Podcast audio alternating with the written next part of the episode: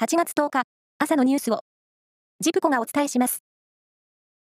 今日行われる内閣改造の閣僚の顔ぶれが固まり、防衛大臣に自民党の浜田康和元国会対策委員長、厚生労働大臣に加藤勝信前官房長官をそれぞれ再登板させる見通しとなりました。デジタル大臣には、河野太郎自民党広報本部長、経済産業大臣には西村康稔前経済再生担当大臣を起用します。サンマ漁の主力となる棒受け網漁が今日解禁されました。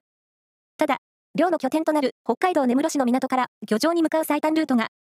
ロシアの主張する排他的経済水域を通過するため、漁業関係者からは安全面を懸念する声も出ています。三重県松阪市は、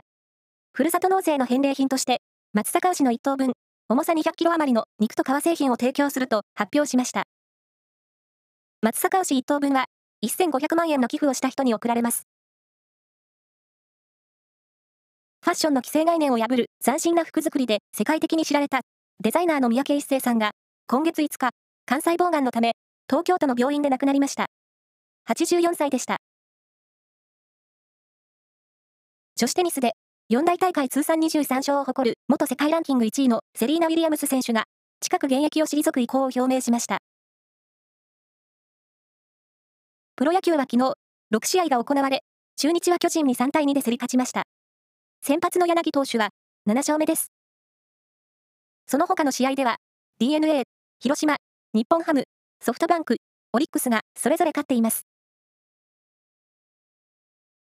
夏の全国高校野球は1回戦4試合が行われ、三重高校は横浜に2対4で敗れ、県立岐阜商業は兵庫の社高校に1対10で敗れました。その他の試合では、福島の聖光学院と東東京の二松学舎大付属が勝っています。以上です。